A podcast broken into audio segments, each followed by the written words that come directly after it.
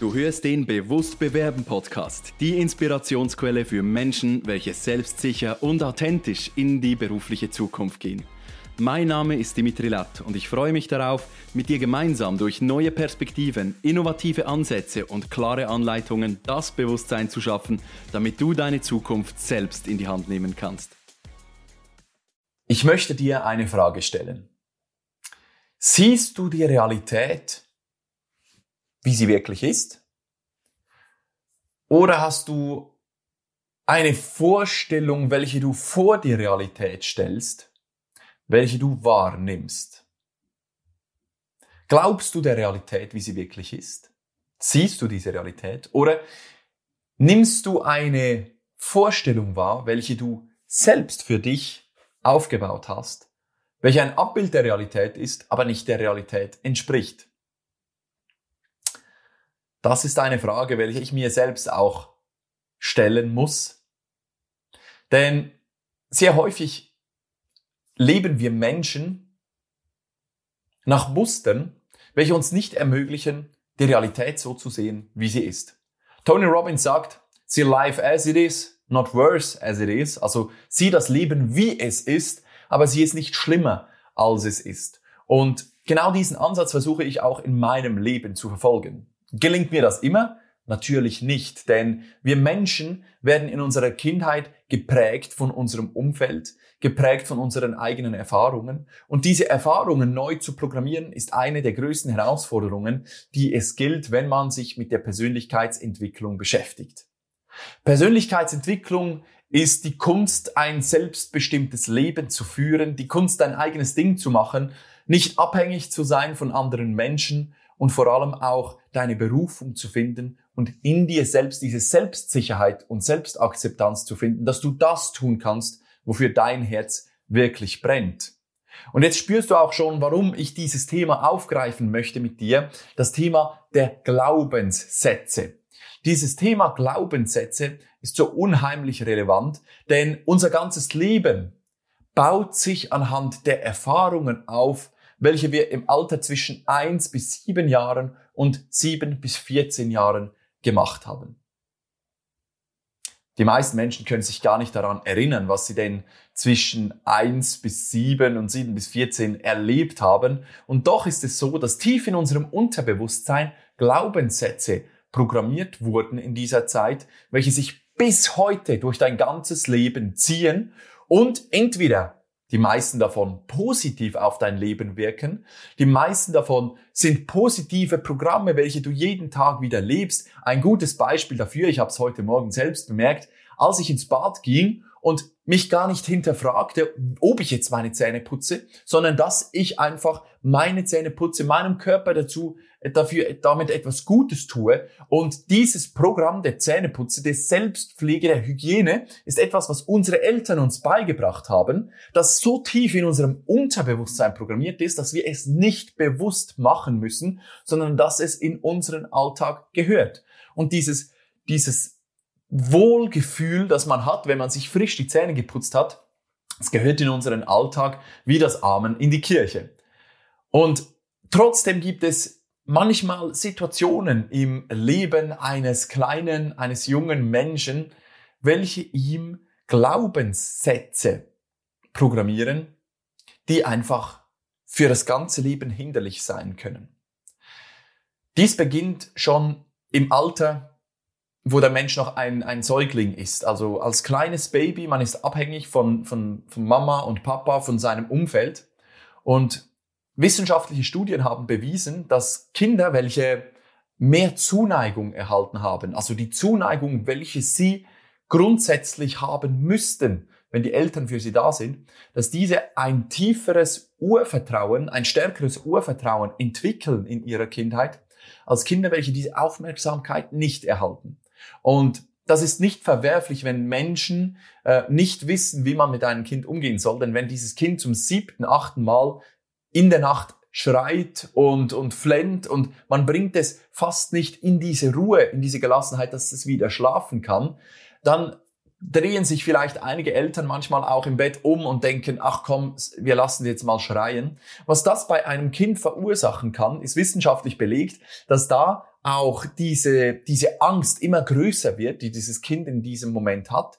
Dieses Alleinsein, meine Eltern sind nicht für mich da, Mann ist nicht für mich da und ich bin nicht behütet. Ich bin nicht wohlbehütet in einem Nest. Und wenn dies nur ein paar Mal zu viel vorkommt, dann kann es sein, dass das Unterbewusstsein dieses kleinen Babys, dieses kleinen Menschen ein Muster programmiert, welches ganz klar sagt, ich bin es nicht wert, dass andere Menschen auf mich aufpassen. Und diese Muster, die können wir teilweise in der Psychotherapie, in der, in der, ähm, in der Psychologie analysieren und herausfinden, woher diese Glaubensmuster kommen. Ich bin einfach nicht gut, wie ich bin. Ich, ich bin nicht gut genug. Ich bin nicht wertvoll. Da kann man teilweise das zurückverfolgen. Aber wenn es ein Erlebnis gab im Alter vor vier oder fünf oder sechs Jahren, dann ist das meistens sehr, sehr schwierig, dies im Verstand zu äh, definieren und herauszufinden. Und deswegen ist es auch so, dass die Psychologie und Psychotherapie eine ja, teilweise sehr emotionale Arbeit ist, weil man manchmal sich mit Dingen befassen muss, über die man gar nichts mehr weiß, weil sie nicht im, im, im Hirn verankert sind, sondern weil sie nur ins Unterbewusstsein einprogrammiert wurden. Und wenn jetzt dieses Beispiel, was ich gegeben habe, dass ein Baby im Kindesalter das Urvertrauen nicht erlangt aufgrund dessen, dass die Eltern sich nicht um es kümmern, es in den, in den Arm nehmen und ihm zeigen, du wirst geliebt, du bist behütet, du brauchst keine Angst zu haben. Was bedeutet es denn, wenn wir zum Beispiel diese Impulse bekommen als Kind, wo wir dann anfangen zu laufen, wir beginnen die Welt zu entdecken und das meistgehörte Wort Nein ist. Tu das nicht, fang, fass das nicht an, lass die Vase in Ruhe, geh nicht auf die Straße, tu das nicht, du sollst das nicht machen. Das ist einer der meistgehörten Impulse, die wir haben, wenn wir im Alter zwischen eins und sieben Jahren sind. Weil wir einfach, natürlich, wir kennen die Dinge noch nicht. Und da heißt es einfach, bei jedem zweiten Ding, das wir tun wollen, das wir entdecken wollen in unserem Leben, heißt es nein. Nein, tu das nicht. Nein. Und diese Impulse, die sind notwendig, dass wir lernen, was ist gut und was ist schlecht. Doch wir erhalten keine Beschreibung dafür. Warum denn? Nein, warum sollst du diese Vase stehen lassen, weil dafür fehlt bei vielen Eltern einfach die Zeit oder auch die Geduld, um zu erklären, schau, diese Vase, wenn du die anfasst, das ist etwas, was zerbrechlich ist, das hat einen Wert und die Kinder können natürlich in diesem Alter das auch noch nicht wirklich verstehen und aus diesem Grund ist der Impuls, den wir am meisten erhalten im Alter zwischen eins und sieben, einfach dieses Nein. Ein Kind, welches im Kindesalter, im, im Säuglingsalter erfahren hat, dass es geliebt wird, hat die Möglichkeit, dieses Nein als Hinweis zu nehmen, dass diese Sache, die es macht, nicht gut ist. Ein Kind, welches diese, dieses Urvertrauen in sich nicht trägt, diese Selbstsicherheit in sich nicht trägt, könnte dieses Nein so verstehen, nein, tu das nicht, du bist nicht gut, so wie du bist. Unsere Lehrer, die machen alle pädagogische Ausbildungen und ich würdige das sehr, dass ein Mensch sich im Leben das Ziel setzt, den Kindern eine Grundlage zu geben, um im Leben zu wachsen, um ja das Fundament zu haben, ein erfolgreiches und gutes Leben zu führen. Und doch gibt es Klassen, in denen 24, vielleicht sogar 28 Kinder sitzen und dieser Lehrer kann nicht auf jedes einzelne Kind eingehen. Und nur schon der Fakt, dass ein Kind vielleicht weniger Aufmerksamkeit bekommt als der Rest, prägt uns in dieser Situation. In dem Moment, wo zwölf Kinder auf uns oder über uns lachen, äh, weil wir etwas Falsches gesagt haben, diese Momente prägen uns. In uns geht ein Programm los, das äh, uns fragt, ja, sind wir es denn überhaupt wert? Ich meine, am besten, am besten sage ich gar nichts mehr, weil ich werde da sowieso nur ausgelacht, in der Pause vielleicht äh, ja gehänselt oder gemobbt, wenn es wenn es ganz schlimm wird. Und diese Muster, die bauen sich automatisch auf, denn warum? Sind diese Muster so schnell programmiert in unserer Kindheit. Wenn wir auf die Welt kommen, dann sind wir wie ein leeres Buch. Ein Buch, in welchem ganz unbeschriebene weiße Seiten sind. Und unser Verstand ist noch nicht entwickelt, unsere Persönlichkeit ist noch nicht entwickelt. Und so hat unser Unterbewusstsein die Aufgabe, diese Filter erstmal aufzubauen, welche wir dann im Alter äh, entwickeln, um herauszufiltern, ist das jetzt eine Information, welche für mich notwendig ist, hat das mit mir zu tun. Das ist im Kindes-, Säuglings- und Babyalter noch nicht ausgeprägt. Und so ist es, dass wenn ein Mensch kommt und sagt, oh, das ist aber ein tolles Kind, dieses Kind spricht, dieses Kind kann schon laufen, dieses Kind macht das sehr gut, es kann schon Rad fahren, dann ist dieses Kind stolz, es, es erfüllt sich mit Stolz. Und was das für einen Effekt hat, ist, dass dieses Kind das Gefühl bekommt, dass es etwas Wertvolles ist. Wenn aber eine Mutter neben einem sechsjährigen Kind der einer anderen Mutter erzählt, ja weißt du, mein Kind ist in der Schule nicht aufmerksam oder im Kindergarten, es, es, es werft Dinge rum und ich glaube, es ist verhaltensgestört, dann nimmt dieses Kind auch die Stimme der erwachsenen Person wahr. Und aus diesem Grund empfehle ich immer, wenn ja, Menschen mit, mit Kindern unterwegs sind, sich so zu verhalten, als ob dieses Kind eine erwachsene Person wäre. Denn wenn man dieses Kind schon so behandelt, als ob es ein erwachsener, vollwertiger und voll entwickelter Mensch ist, man würde nicht so sprechen über das Kind, das gerade daneben sitzt, wenn man diesen Respekt auch hätte und diese Achtung gegenüber diesem Lebewesen. Und weil Menschen, weil Eltern immer, grundsätzlich immer das tun, was gerade für sie in ihrem Leben möglich ist. Sie tun immer das Bestmögliche. Ist es teilweise auch so, dass sie es zum Beispiel nicht besser wissen, nicht besser verstehen, nicht besser können, weil ihnen einfach auch dieses Bewusstsein fehlt, dass sie mit ihrem Verhalten dieses Kind und diesen Charakter mitformen.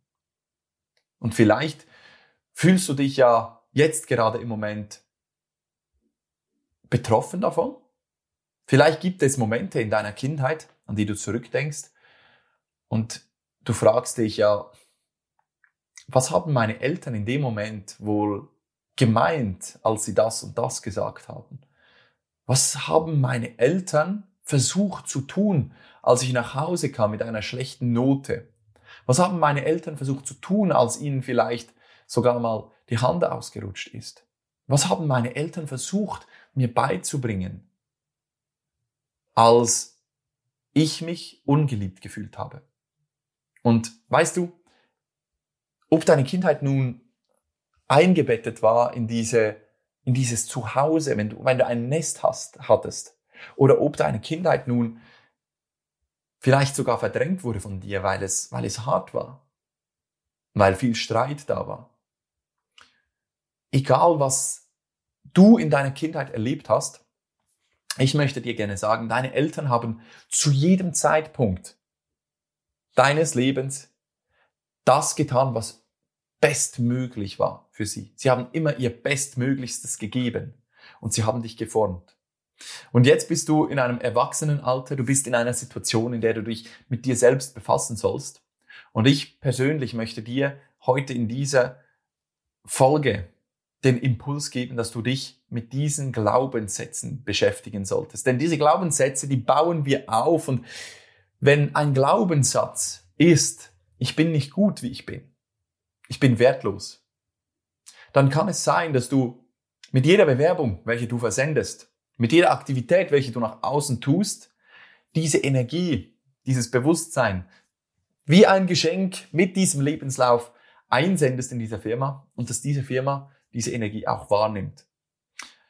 Ich spreche hier von, von Energien, welche, welche wir hier austauschen. Ich möchte hier nicht ähm, ja, das Ganze auf eine extrem spirituelle Basis bringen, aber ich sage einfach, es gibt dieses Lebensgesetz, ähm, dies, das besagt, wie du in den Wald schreist, kommt es auch wieder zurück. Und wenn du in den Wald einfach nur Scheiße schreist, dann kommt auch immer nur Scheiße zurück. Und für manche Menschen ist es vielleicht so, dass diese Scheiße sich gut anfühlt, dass diese Scheiße das Einzige ist, was sie kennen. Und sie können gar nicht etwas anderes in den Wald schreien. Und trotzdem sind sie verantwortlich für das, was sie, was sie schreien, für das, was sie im Leben mitteilen, für das, was sie ausstrahlen. Und es könnte sein, dass du für dich denkst, dass du Liebe in den Wald hinein schreist, in den Wald hinein rufst und Es kommt Scheiße zurück, weil sich diese Liebe für dich so gut anfühlt. Weil in deiner eigenen Wahrnehmung, in deiner Vorstellung, in diesem Filter, den du durch diese Impulse in deiner Kindheit aufgenommen hast, diese Liebe ähm, eigentlich Scheiße ist. Oder diese, ja, ich, diese Scheiße ähm, sich anfühlt wie Liebe. Und du, du keinen Bezug zur Realität hast. Ähm, was hier ein Ansatz sein kann, wie du anfangen kannst, an dieser Sache zu arbeiten, ist, indem du dich wirklich immer wieder einmal hinterfragst, sehe ich jetzt das Leben, wie es wirklich ist? Oder sehe ich etwas, was sich schlimm anfühlt, aber vielleicht in der Realität gar nicht so tragisch oder dramatisch ist? Wenn du also zum Beispiel eine Absage erhältst, viele Menschen nehmen diese persönlich. Wenn du eine Absage erhältst, ist das die beste Grundlage, weil es teilweise ein hochemotionaler äh, Moment ist in deinem Leben. Dann hast du die Möglichkeit, dich wirklich mal zu hinterfragen, Moment, was bedeutet jetzt diese Absage für mich? Bedeutet diese Absage denn jetzt für mich wirklich, dass ich nicht gut bin, dass ich noch eine Zusatzausbildung brauche, dass ich meinen Wert überhaupt habe? Bedeutet diese Absage für mich, dass diese Firma mich schlecht findet? Oder könnte es sein, dass diese Absage kommt, weil irgendein Faktor im Bewerbungsprozess nicht gepasst hat und ja, das Leben etwas Besseres für mich vorgesehen hat? Dafür braucht es viel Energie. Denn egal wie du es drehst, diese Glaubenssätze, die du hast, die haben dich durch dein Leben geführt. Aufgrund dieses, dieser Verhaltensmuster, die du lebst, hast du dein ganzes Leben geführt. Dein ganzes Leben. Und wo du jetzt bist, das, was du jetzt bist, ist gut, wie es ist. Das heißt, diese Glaubenssätze, die auch noch so negativ wirken, jetzt aktuell in deinem Leben, die haben dich hierhin gebracht. Und das ist doch schon mal großartig. Du hast so vieles erreicht, du hast so viele Potenziale schon gelebt. Und trotzdem gibt es ein paar Dinge, die noch blockiert sind. Aus diesem Grund, die Arbeit an seinen eigenen Glaubenssätzen ist eine der, der besten, der best investierten, äh, ja, die du, die du machen kannst. Investier Zeit, investier Energie darin, dass du wirklich dir mal bewusst wirst, was sehe ich, was spüre ich, wenn eine Absage kommt, spüre ich in mir dieses Gefühl von, ach, ich bin nicht gut, wie ich bin, drückt es hier im Hals, schnürt das etwas zu, geht da irgendwas los in deinem, in deinem Brustkasten, in deinem Magen, Magengegend und spürst du da vielleicht ein Gefühl, das dir sagen könnte, du bist nicht gut, wie du bist. Siehst du, du kannst es nicht. Du bringst es einfach nicht. Du, du, ja, du, du kriegst dein Leben nicht auf die Kette. Das, das funktioniert so nicht. Du bist schlecht. Du bist nicht gut, so wie du bist. Und wenn du diese Glaubenssätze hast, dann gib dich denen, denen mal hin, schreib dir diese auf und mach dir denen bewusst, denn diese sind deine eigene Wahrnehmung. Du nimmst sie für wahr, aber sie sind nicht die Realität. Sie sind nicht das, was wirklich ist. Denn du, genau wie du jetzt bist, hast das Potenzial, ein selbstbestimmtes, fröhliches, von Liebe erfülltes und erfüllendes Leben in Leidenschaft zu führen.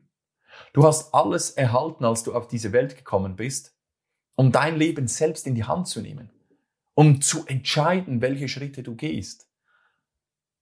Und es gibt viele Menschen, welche sagen, ja, weißt du, ich, ich bin halt nicht so erfolgreich, ich kann das halt nicht, ich konnte das noch nie. Aber das hat nur damit zu tun, weil das die Vorstellung ist, weil sie sich selbst diese Wahrnehmung vorstellen, dass das ihre Realität ist.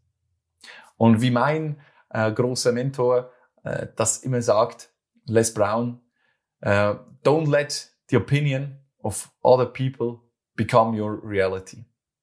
Lass niemals die Meinung anderer Menschen deine eigene Realität werden.